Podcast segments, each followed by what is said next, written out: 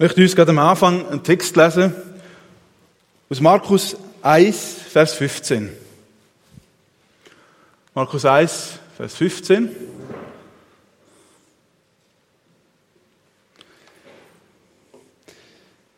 Da sagt Jesus, jetzt ist die Zeit gekommen.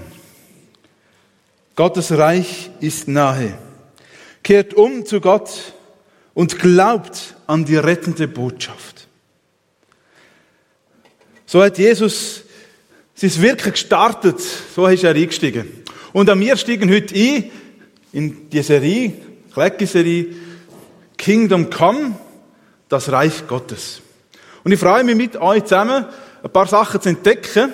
Ihr werdet noch drei weitere Predigten nach mir hören, genau zu dem Thema. Und wenn ich heute uns ein bisschen mitnehme ins Reich Gottes, dann ist das natürlich eine beschränkte Sicht. Weil die anderen wollen ja auch noch etwas sagen. Hoffe ich zumindest.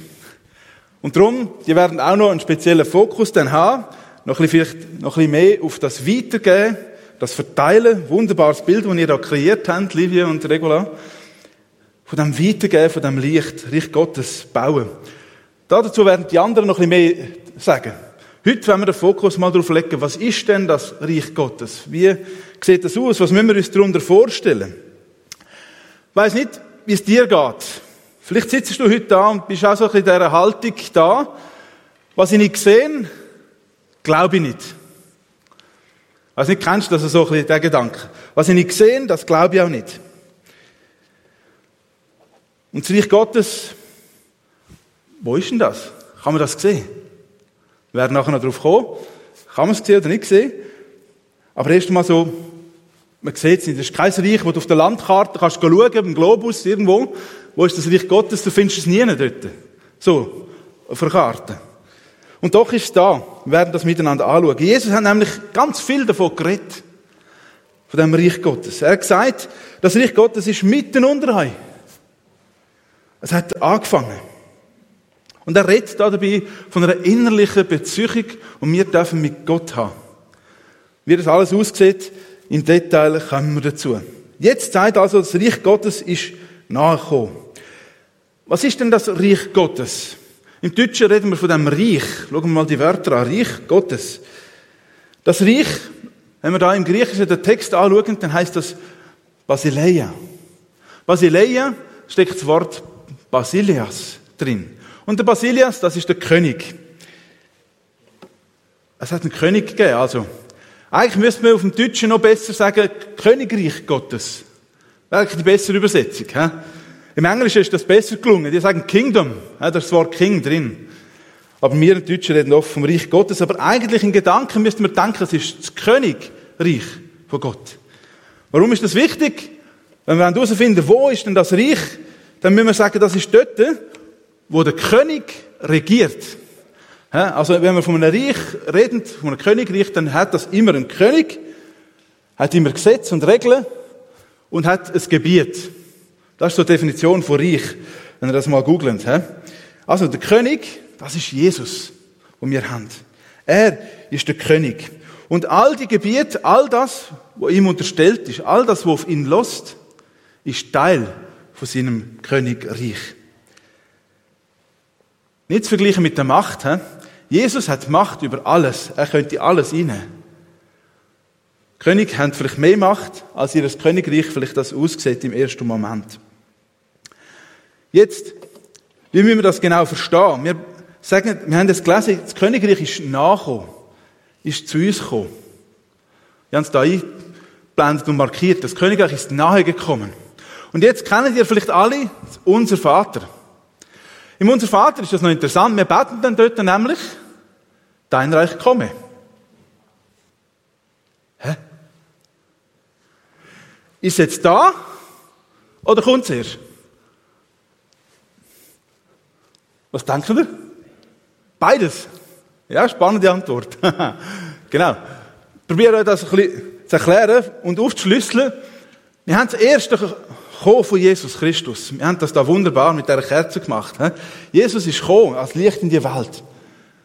Wir reden da vom ersten Kommen von Jesus. Jesus ist gekommen, hat uns das Königreich schmackhaft gemacht, hat gezeigt, wie das ist. Er zeigt, wie der Vater im Himmel ist. und was da alles dazugehört zu dem Königreich. In Lukas 17, 17 sagt sogar der Pharisäer und der Schriftgelehrte, hey, das Königreich ist da, ihr seht es, ich stehe vor euch, schaut doch, das Königreich ist da. Es ist gekommen. Dann gibt es aber den zweiten Teil, ja. Hinkt ein bisschen rein. Der König ist im Himmel jetzt, oder? Jesus ist nicht mehr da, er ist am Kreuz gestorben, nach drei Tagen wieder auferstanden. Und dann lesen wir, dass er in den Himmel aufgefahren ist und den Thron eingenommen hat zur Rechten von Gott. Er regiert jetzt auf dem Thron. Er ist im Himmel. Und das hat Jesus auch gesagt, in Johannes 18 im Gespräch mit Pilatus. Mein Reich ist nicht von dieser Welt. Darum kannst du auch nicht auf der Karte das suchen. Es ist ein anderes Reich, das nicht von dieser Welt ist. Der König ist jetzt im Himmel. Er ist nicht mehr da, sichtbar. Und das ist so die Phase, wo wir drinstecken, wo manchmal vielleicht auch ein bisschen herausfordernd ist, weil der König nicht da ist. Wir ihn nicht direkt sehen. Und doch existiert er. Wir haben da die Phase gehabt, gell, wo das Licht weitergegeben wird. Das Reich Gottes ist doch noch unter uns.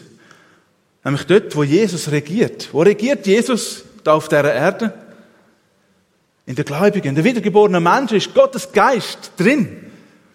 Und wenn wir Jesus unser Leben hergegeben haben, dann haben wir damit auch gesagt, du darfst regieren in meinem Leben.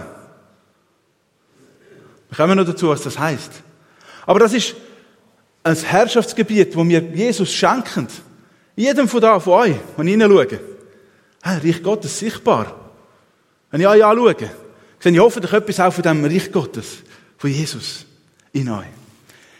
Das sind ja die Kerzen. Wir sind da auf dieser Welt zum Leuchten, zum Botschafter sein. Aber der König selber ist nicht sichtbar, aber sichtbar durch uns in dieser Welt. Und dann macht es auch Sinn, so zu beten. Dein Reich komme. Ja, welches Reich dann? Das Reich, wo der König da ist. Ja, der Skiwerfer, den wir hatten, da, wunderbar. Das Licht, die Vollendung von dem Reich, wo kommt. Das ist der dritte Teil wo das zweite Kommen vom König dann ist, wo das Reich vollendet ist. Und er alles einnimmt und so sich auch erweist als König von allen Königen, Herr von allen Herren, wie es in der Offenbarung steht. Da wird das dann sichtbar. Also wir sehen, das macht durchaus Sinn, zu beten, dein Reich komme. Einverstanden? Yes. Gut. Jesus ist König, das sagt er auch zum Pilatus. Pilatus hat dann gefragt, ja, bist denn du ein König? Und er sagt, ja, ich bin König. Und das ist auch der Grund, warum dann am Kreuz oben drüber steht, König der Juden. So haben die Römer ihn dann beschrieben, auch als Todesursache hergehängt. Er hat behauptet, er ist König der Juden, wir dulden keinen anderen König nebst dem römischen Reich. Das ist Jesus, er ist der König. Und er hat sich auch so beschrieben. Jetzt, wenn wir eigentlich lesen, da in diesem Text vom Markus Evangelium, da heißt jetzt ist die Zeit gekommen, das Reich Gottes ist nahe. Und dann sagt Jesus etwas ganz Spannendes, was nämlich auch sein Kollege vorausgesagt hat, der Johannes der Täufer. Tut Buße, kehrt um. Tut Buße, kehrt um, sagt Jesus. Kehrt um zu Gott. Das sagt Jesus. Er sagt umkehren. Jetzt kann man die Frage stellen, ja, von was muss ich denn umkehren? Ja, umkehren. Kann ich schnell mal umkehren, oder? Haben wir umgekehrt? Oder was meint Jesus mit umkehren? Und das zu verstehen, gehen wir ganz an den Anfang von der Bibel. Garten Eden, Gott lebt mit dem Menschen zusammen. Verbunden, miteinander sind sie unterwegs. Adam und Eva sind gewandelt mit Jesus, mit Gott. Sind zusammen gewesen, miteinander unterwegs im Garten Eden. Und dann kennen wir die Geschichte vielleicht, die Schlange ist gekommen und hat gesagt, hey, Du könntest so sein wie Gott im Fall. Ja, meinst du wirklich? Und so, Gedanken haben sich angefangen zu drehen. Und jetzt die Frage ist an euch, wann sind wir wie Gott? Wann sind wir wie Gott? Wenn wir was können? Zum Beispiel? Habt ihr eine Idee? Ja, es hängt mit dem zusammen, richtig, genau dass wir erkennen, dass es Gut und Böse gibt. Das haben wir dann erkannt, das ist die Folge davon, weil Adam und Eva tatsächlich dann das gemacht haben, wo Gott gesagt hat, sollen wir nicht machen. Und sie haben erkannt zwischen gut und böse. Und das Problem ist, wenn wir das können, dann stehen wir in der Gefahr, zum selber bestimmen, was gut und was böse ist. Zum selber bestimmen, was falsch und was richtig ist. Und dann sind wir Gott. Wenn wir das bestimmen, wenn wir anfangen bestimmen, was Sünde ist und was kein Sünde ist. Ja, dann tun zum Beispiel äh, anfangen zu lügen, machen jetzt ein Beispiel, ein einfach, simples Beispiel. Ich fange an zu lügen und sage, ja, das ist ja nicht so schlimm, das ist schon gut. Merkt ja niemand. Merkt man, was dann passiert? Dann tun wir das für gut empfinden, gut abstempeln und sagen, ja, ja, ist alles gut, nicht passiert. Tun wir bestimmen, was gut und richtig ist. Und meinen da dabei, wir könnten das wirklich so bestimmen. Und haben dann das Gefühl, ja, wir können das machen. Wir sind Gott, wir können bestimmen, was richtig, falsch ist und so weiter. Für unser Leben, für mich persönlich. Aber da sind wir eigentlich nur eine schlechte Kopie von Gott. Wir meinen, wir könnten das, aber wir können es nicht wirklich. Ich möchte das an einem Beispiel deutlich machen. Von Naturgesetz. Naturgesetz kennen wir alle. Wenn ich da, mache jetzt nicht, keine Angsttechnik. wenn ich jetzt das gehen lasse, was passiert dann? Zack. Oder wenn ich es loslasse, dann geht es aber so. Genau, das ist das Naturgesetz. He? Das können wir nicht einfach ändern. Ich kann nicht sagen, ja, ich bestimme jetzt, dass das nicht mehr runtergeht und lasse los und dann bleibt es einfach oben. Ist nicht so, oder? Es bleibt dabei. Es geht einfach runter. Das ist einfach so in dieser Welt. Es gibt Sachen, die sind einfach so. Die können wir nicht ändern, obwohl wir das vielleicht anders wetten, anders denken. Und der Punkt ist, genau so ist es auch im Geistlichen. Wir können nicht einfach selber definieren, was gut und was falsch ist, weil wir das nicht können, weil wir nicht Gott sind. Da gibt es Sachen, die sind gegeben. Und schon mal gesagt, ein Beispiel vom Lügen. Wir können es stellen. Gott sagt, wer stillt, macht einen Fehler. Das ist nicht gut. Da kannst du nicht einfach kommen und sagen, ja, wenn ich stelle, ist es dann nicht so, ist es gut. Du kannst nicht einfach du ändern. Verstehst du? Das ist gegeben. Gott hat Sachen gegeben, auch im geistlichen Bereich. Es sind Sachen da, die einfach gegeben sind, die wir nicht umdeuten können. viele, viele Menschen haben das Gefühl, man könnte das ändern. Selbst unter Christen stellen wir immer wieder fest, und auch in meinem Leben, dass wir da selber auch immer wieder betrügen und das Gefühl haben, ja, ja, das ist dann schon gut. Aber es ist nicht so. Wenn wir wirklich in die Bibel schauen und erkennen, nein, eigentlich habe ich mir das selber eingeredet, dass das gut ist. Dabei stimmt es gar nicht. Haben wir vielleicht bei euch auch schon mal gemerkt. Jetzt hat Gott gesagt, hey, wenn ihr von dem Baum essen, wo ich gesagt habe, ihr dürft nicht von dem essen, dann müsst ihr sterben. Das ist so die Ansage von Gott gewesen. Und sie haben doch gegessen von diesem Baum. Und die Folge davon war, dass sie den Garten Eden haben müssen verlassen Dass Gott nicht mehr Gemeinschaft haben mit ihnen. Und jetzt können wir uns fragen, was ist dann gestorben? Wenn wir die Bibel lesen, dann stellen wir fest, die sind nicht einfach aus dem Garten Eden rausgegangen und dann, bumm, tot umgekehrt. Nein, die haben weitergelebt. Was ist in dem Moment gestorben? Ganz eine wichtige, entscheidende Frage. Was ist gestorben? Wir lesen da in 1. Mose 2, Vers 7.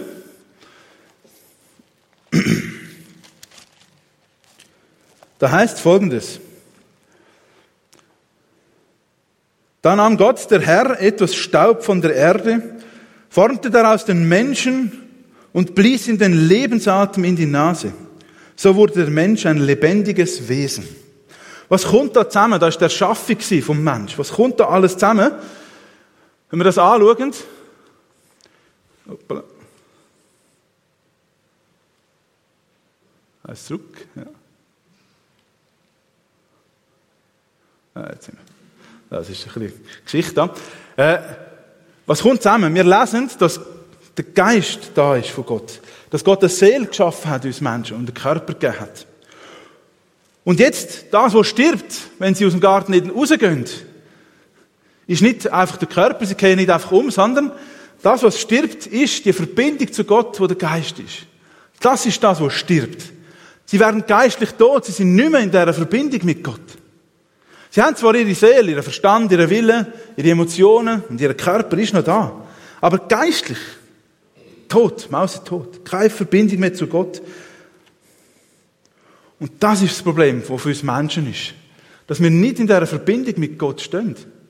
Dass wir außerhalb der Gemeinschaft von ihm sind. Grundsätzlich. Das ist auch das, was dazu führt, dass unser Wille an erster Stelle steht. Die haben vorher gefragt, wenn sind wir Gott? Dann, wenn unser Wille uns bestimmt, unser Handeln bestimmt, unser Egoismus, das, was wir denken, für richtig halten, dann sind wir wie Gott. Und das ist genau passiert. Weil die Verbindung zu Gott gestorben ist und wir uns nicht mehr von Gott beeinflussen lassen. Uns nicht mehr ihm unterstellt haben. Und wenn wir jetzt von Reich Gottes reden, dann geht es genau um den Punkt, dass wir wieder in die Verbindung mit Gott kommen. Es ist ja sein Reich, sein Königreich. Dass wir zu ihm kommen und uns wieder ihm unterstellen. Das bedingt wieder, dass wir eigentlich die Geist, die Verbindung zu Gott wieder haben. Und wie kann das geschehen? Das war genau die Frage vom Nikodemus. Einem Schriftgelehrten, der zu Jesus kam in der Nacht, weil er sich geschämt hat. Und er hat genau die Frage gestellt, wie könnten wir Menschen wieder in die Verbindung mit Gott kommen? Und viele kennen vielleicht die Antwort, die Jesus damals gesagt hat, in Johannes 3, Vers 3. Als erstes sagt er ihm, look, Nikodemus, ich sage dir, wer nicht neu geboren wird, kann Gottes Reich nicht sehen. Dann bleibt das verborgen. Er kann es auch nicht erleben. Er muss wieder in die Verbindung kommen mit Gott, damit das sichtbar wird, dass sein Leben wieder kann zum Scheinen kommen und wieder das Ursprüngliche kann entstehen. Das heißt, wir müssen wieder neu geboren werden. Und Jesus erklärt, Gott sei Dank, Nikodemus auch wie das kann passieren. Im Vers 5. Ich versichere dir, nur wer durch Wasser und durch Gottes Geist neu geboren wird, der kann in Gottes Reich kommen. Mit anderen Worten, das heißt, wenn du noch nicht neu geboren bist, durch Wasser und Geist, bist du nicht im Reich Gottes. Das ist ziemlich klar, meint ich. Ziemlich deutliche Aussage von Jesus. Und ich weiß nicht, wo du stehst, ich möchte dich heute einladen. Wenn du das willst, dann mach doch das. Mach den Schritt auf Jesus zu und sag, ja, ich will von neuem geboren werden. Ich will meinen Sinn ändern. Schau, im Markus Evangelium, wo wir am Anfang gelesen haben, Markus 15, da heißt, seit Jesus kehrend um.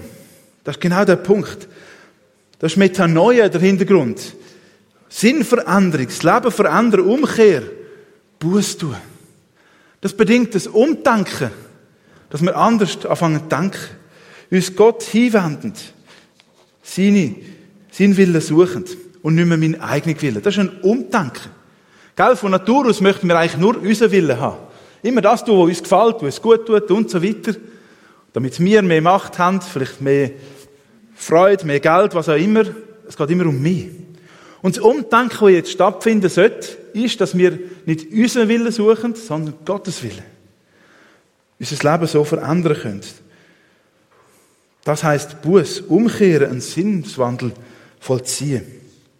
Und zwar von innen nach außen, von unserem Herz. Gott möchte unser Herz. Er möchte, dass wir ihm unser Herz schenken. Es geht nicht einfach darum, dass wir anfangen, einfach Gottes Regeln einzuhalten und so weiter, sondern es geht um unser Herz, dass unser Herz sich Gott zuwendet.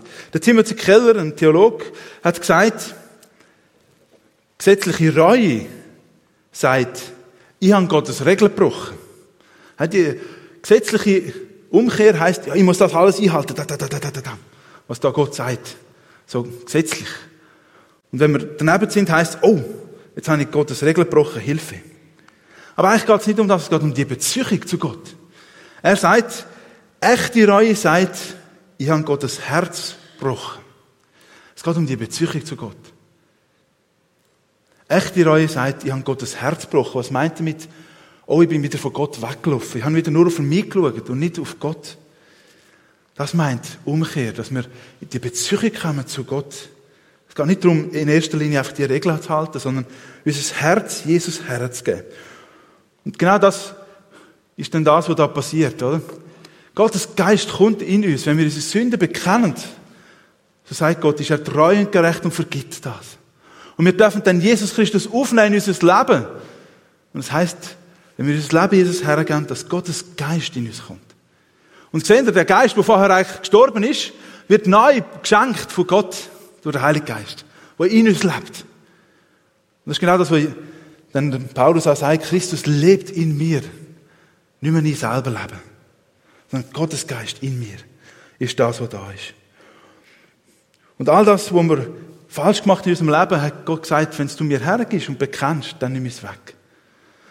Das ist die Umkehr. Und das heißt dann im Markus Evangelium, schenk Glauben. Schenk mir Glauben. Glaubst du das? Dass Jesus Christus gestorben ist am Kreuz von Golgatha? Haben wir da so ein riesen Kreuz drin? Das ist ein Zeichen, wo uns Christus soll immer wieder daran erinnern, dass Jesus Christus sein Leben hergegeben hat, anstelle von meinem Leben.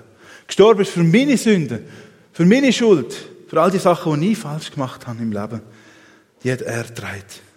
Und anstelle von dem, wenn ich mein Leben im Herren lege, darf ich von ihm ein Leben empfangen. Ein neues Leben. Wo ich kann bestehen vor Gott. Mich rechtfertigt, dass ich vor Gott darf existieren und in Gemeinschaft mit ihm komme. So heißt es auch, dass wir dann Kinder Gottes sind. Erben von Gott.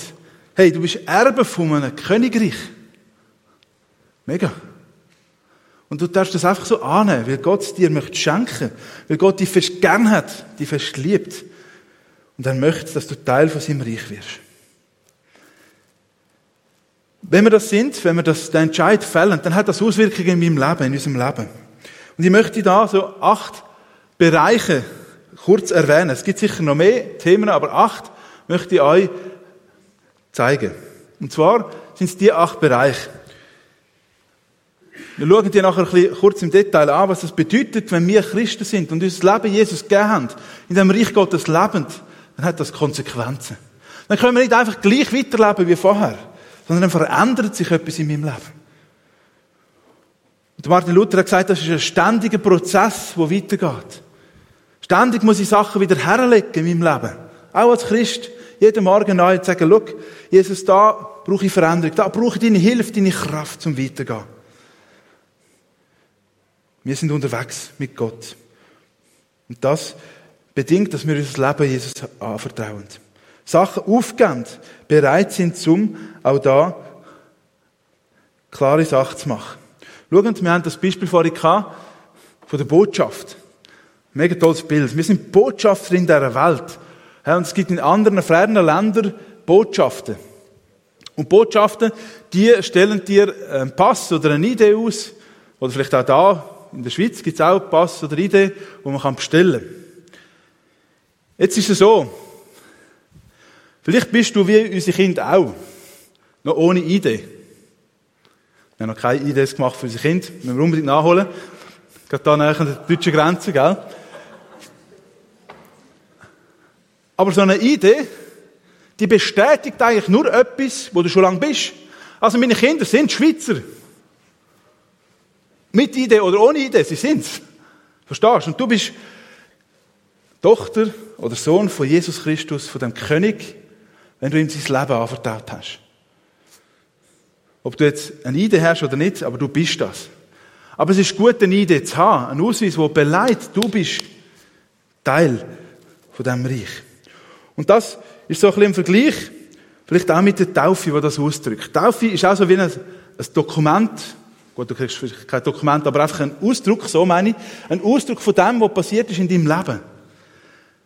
Es drückt nämlich öffentlich aus, dass du dein Leben Jesus Christus übergeben hast.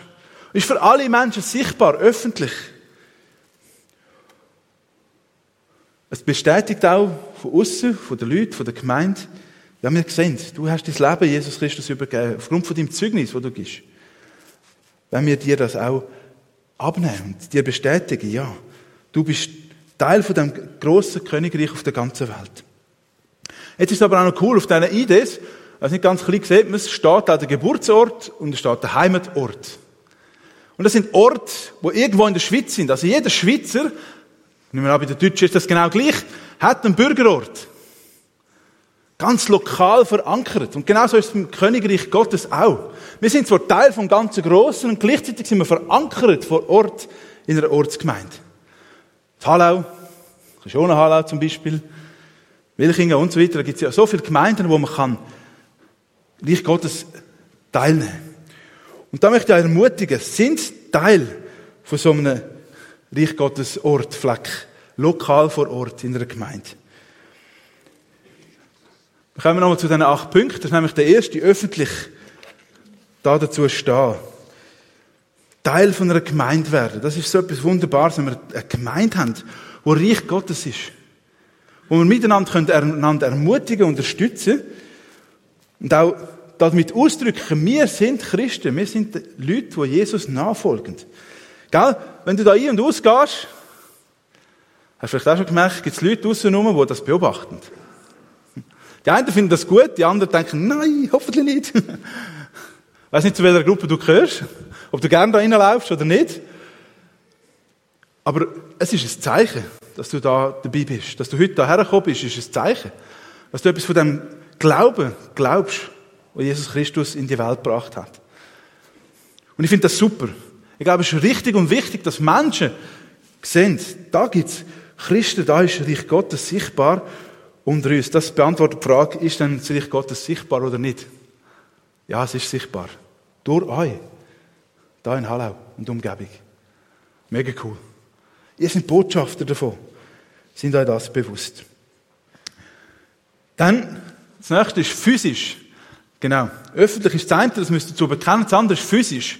Viele von euch machen das da, sind physisch da und geben das zum Ausdruck, dass ihr da Teil von dieser Gemeinde seid. Jetzt gibt es aber auch Leute, die sind da am Livestream, sei gegrüßt. Ihr seid nicht physisch da. Alle vermissen wir. Wäre mega cool, wenn du das nächste Mal könntest dabei sein Einfach das zu erleben, Reich Gottes, da in die Gesichter zu schauen. Hey, wow. So viel. Jedes Einzelne anschauen und denken, das ist Reich Gottes. So schön. Physisch daran teilnehmen. Hey, weißt das ist jetzt die Perspektive als Pastor, oder? Und ich denke, Matze geht es gleich. Wenn da die Leute in die Augen schaust, bei den meisten siehst du, wie es nicht geht. Und wenn ihr vielleicht einander in die Augen schaut, seht ihr auch, wie es euch geht. Und wie es einem Kollegen nebenan geht. Und das ist so wichtig. Dass wir Anteil geben, miteinander unterwegs sind. Das ist der nächste Punkt, das drei, sozial. Dass wir aufeinander Acht geben, aufeinander schauen, miteinander unterwegs sind. Gemeint ist mehr als einfach ein sozialer Verein. Und ganz sicher nicht weniger. Wir wollen aufeinander schauen und achten. Weil wir sind Teil vom gleichen Reich. Jetzt für Männer geredet. Wir sind Kämpfer im gleichen Reich. Verstehst du? Und ich will meinen Kämpfer kennen, der mir an der Seite steht. Und wenn es dem missgeht, will ich das wissen, weil er kann ihm helfen. Es gibt nichts Schlimmeres als eine Kampfreihe, wo einer nach dem anderen krank wird und ausfällt. Weil plötzlich stehst du allein da. Das ist nicht cool. Darum ist es gut, dass wir miteinander unterwegs sind. Reich Gottes bauend. Und da dazu gehört mitunter auch der vierte, emotional. Auch das, wenn wir Gott hergeben. Gott soll regieren über unsere Gefühle. Weil unsere Gefühle, vielleicht haben wir das auch schon erlebt, sind sehr dominant. Gerade in unserer Gesellschaft, jetzt, heute, in dieser Zeit, sind Gefühle meistens das Nonplusultra. Weißt du, ich fühle mich halt als Frau. Vielleicht. Und für viele ist das gesetzt. Okay, du fühlst dich als Frau, dann ist das so. Ist das wirklich so? Was sagt Gott dazu? Wie hat er dich geschaffen? Ist das Gefühl der Maßstab zum Leben? Wirklich? Ich glaube, es ist so wichtig, dass wir unsere Gefühle auch unter die Herrschaft von Gott geben. Und sagen, du bestimmst, was richtig, was falsch ist. Ja, weil sonst machen wir uns wieder zum Gott. Sagen, das, was ich fühle, ist richtig. Gott hat mir da nicht reinzureden. Merken ihr? Es ringt ständig. Immer wieder kämpft es in uns. Und wir müssen immer wieder uns entscheiden, nein, will mich unter Gottes Reich stellen. Emotionen sind auch wichtig im Zusammenleben. Auch das vielleicht etwas. Obwohl Gefühle so wichtig sind für unser Leben, sind wir kaum, und als Schweizer sowieso, ist mies. Ich sage es niemandem, wie es mir geht. Das ist alles Privatsache. Gebt Anteil an eure Emotionen, wie es euch geht. Weil nur dann kann Tiefe entstehen. Dann kann Hilfe auch gewährleistet werden. Wenn ich nicht weiß, wie es dir geht, kann ich dir auch nicht helfen. Versteht ihr? Es ist wichtig, dass wir auch darüber reden, über Gefühle, über Emotionen. Aber sie dürfen uns nicht bestimmen.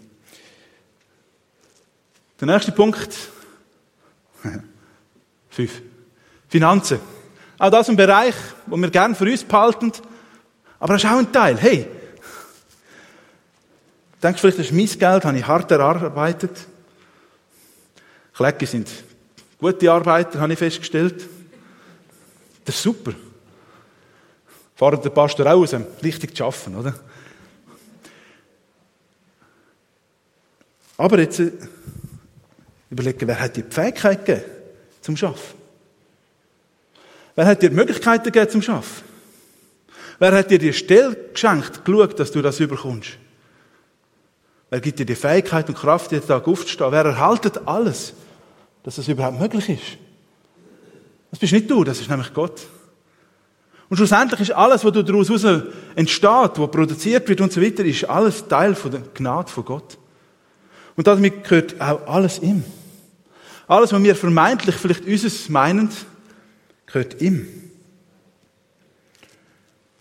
Und darum ist es auch gut, wenn wir ihm das zur Verfügung stellen und sagen, ja Herr, du darfst aber über das bestimmen. Beruflich auch das. Wie viel Zeit darf der Beruf einnehmen? Hängt ja zusammen mit dem Schaffen, oder? Ja, weißt du, ich habe noch arbeiten, ich habe nicht in Gebetsstunde kommen, sorry. So wichtig, zu arbeiten. Möchte dir mitgeben, den Gedanken, ist das wirklich so wichtig gewesen? Hätte es vielleicht auch später machen am nächsten Tag. Gottesdienst, ja, ich musste mal irgendwann erholen. Gell, hockst vielleicht daheim auf dem Sofa und äh, denkst, ja, ich habe lange geschafft, jetzt muss ich ein bisschen... Hey, aber du sollst da sein. Wo sind Prioritäten in deinem Leben? Ist der Job, ist er wirklich, wirklich so wichtig? Verstehen wir richtig? Schaffen ist gut, ist richtig. Gott hat uns Hände gegeben zum Schaffen. Aber manchmal habe ich das Gefühl, gerade als Pastor, ist das so Konkurrenz zu der Gemeinde, zum Reich Gottes, zum Bezüchungen bauen vielleicht. Mag es gut sein. Aber auch dort, wo ist die Priorität in meinem Leben? Im Beruf oder bei Gott und seiner Gemeinde? Ethisch, auch da ganz kurz, kommen wir nachher dann zum Schluss. Die lokale Gemeinde, eure Gemeinde, soll ein Ort sein, wo Menschen Hilfe bekommen. Wenn sie in Sünde leben, wenn sie vielleicht wieder mal stolpern, ihnen sie zu unterstützen, sie zu helfen, dass sie wieder aufstehen können, wieder können zu Gottes Weg zurückfinden. Und das ist mein Wunsch auch gerade in unseren ethischen Herausforderungen in unserer Zeit. Schauen, die Ethik ist ein schwieriges Gebiet, weil die Gesellschaft bewegt sich weg von den christlichen Werten und wir sind immer mehr herausgefordert, zu diesen Werten, die wir haben, zu stehen. Das ist eine Spannung, die immer größer wird. Das werden wir noch erleben. Und unsere Generationen, die Jungen, die da sind, es wird nicht einfacher, leider. Und das ist gut, wenn wir einen Ort haben, wo wir Unterstützung finden. Klar zu den Werten und Ethik von Gott stehen. Gemeint, wir sollen miteinander einander unterstützen auf diesem Weg. Und dann nicht zuletzt auch geistlich. Geistlich ganz ein wichtiger Teil. Dass wir uns auch geistlich Jesus immer wieder unterordnen und sagen, ja, ich habe Gaben von dir bekommen, ich will dir investieren in der Gemeinde. Wir haben Gottes Wort, das wir lesen dürfen. Einander weitergeben, einander ermutigen anhand von seinem Wort und uns immer wieder unter das Wort stellen. Sagen, ja, du darfst mein Leben prägen. Und auch im Gebet. Bitte betend für die Gemeinde. Betend für andere Menschen. Betend für uns selber. Das ist so wichtig, dass wir im Gebet stehen, in dieser Beziehung mit Gott füreinander da sind, Leben teilend und ihm Raum geben in unserem Leben. So ein paar acht Punkte, schnell gesagt, aber es wäre so viel drin. Aber ihr merkt, was, um was es geht. Wenn ich mit Jesus unterwegs bin, gehört ihm mein ganzes Leben. Und ich möchte ihn noch einmal ermutigen, und da lese ich euch noch einen Text vor, zum Schluss, aus Lukas 14. 13, Entschuldigung, Lukas 13, 22 bis 30. Ich möchte ermutigen, Teil von dem Reich Gottes werden. Wenn du es noch nicht bist. Wir lesen dann nämlich in Lukas 13, Jesus zog durch die Städte und Dörfer des Landes und sprach dort zu den Menschen.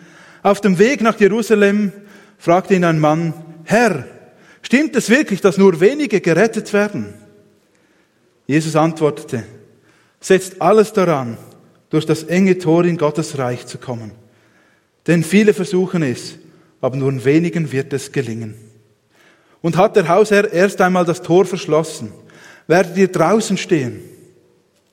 So viel ihr dann auch klopft und bettelt, Herr, mach uns doch auf. Es ist umsonst. Er wird euch nur antworten, was wollt ihr von mir? Ich kenne euch nicht.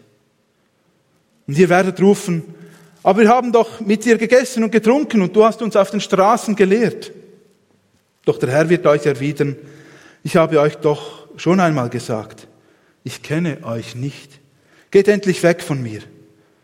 Menschen, die Unrecht tun, haben hier nichts verloren.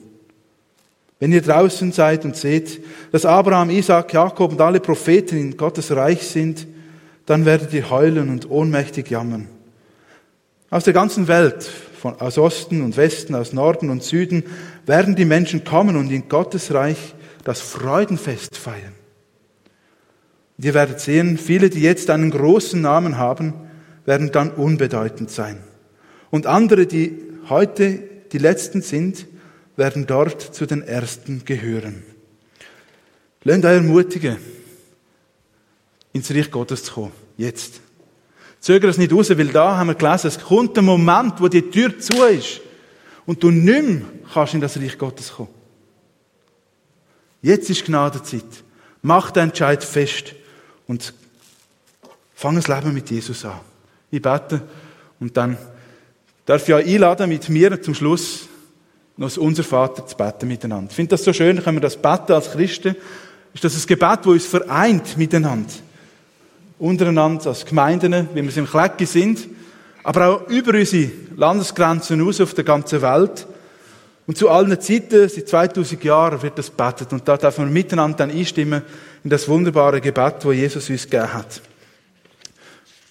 Ich möchte aber zuerst für euch beten, für euch ganz persönlich, dass ihr dürft das Leben ganz Jesus unterstellen. Ja, Jesus Christus, ich danke dir, dass du König bist. Ein ewiger König. Von Ewigkeit zu Ewigkeit. Du sitzt zur Rechten von Gott, regierst. Und Herr Jesus, du hast deine Gemeinde ins Leben gerufen, auch da in Hallau. Ich danke dir für jedes einzelne Geschwister, der da sitzt, wo gesagt hat, ja, ich lebe mit Jesus. Ich habe ihm mein Leben geschenkt. Und ich gebe ihm 100% von meinem Leben. In allen Bereichen von meinem Leben darfst du Herr sein. Ich danke dir für jedes Einzelne, der so denkt und das auch probiert umzusetzen. Und Herr Jesus, du kennst aber auch all die Menschen, die kurz davor stehen und sagen, ja, ich habe irgendwie den Schritt noch nicht gewagt, alles Jesus zu geben, alles dir zu geben. Herr Jesus, komm du mit dem Geist und beweg du die Herzen dass sie offen werden für dich. Dass sie dürfen dir das Leben ganz dir anvertrauen. Herr, ich möchte dich auch bitten für all die Menschen, die schon lange mit dir unterwegs sind, aber doch irgendwo noch so einen Punkt im Leben haben, wo sie sagen, ah, da kämpfe ich. Herr, komm und schenk dir Mut, dir alles ganz herzugeben. Dass du in ihr Leben darfst inreden, Tag für Tag. Dass wir dürfen Botschafter sein miteinander, da im Klickau. Und dies Reich raustragen in die Welt. Strahlen für dich. Für die wunderbare Botschaft von dir, dass du Erlösung geschenkt hast. Freiheit in Ewigkeit. Gemeinschaft mit dem Gott, wo Liebe ist, wo Frieden schenkt, wo all den Schmerz und Leid von dieser Welt wegnimmt. Oh Herr Jesus, ich danke dir, bist du gekommen in die Welt, möchtest du uns zu dir nehmen. Und dir wenn wir Loblieder singen, die wenn wir ehren, immer wieder, Tag für Tag. Herr, komm du und schenke uns Mut, das auszustrahlen. Zeugen sie, Botschafter sie von deinem Reich. Und Herr, wir wollen miteinander auch beten. Das, was du uns gelehrt hast. Und so unseren Vater im Himmel ehren. Und darum bitten, dass dieses Reich wiederkommt.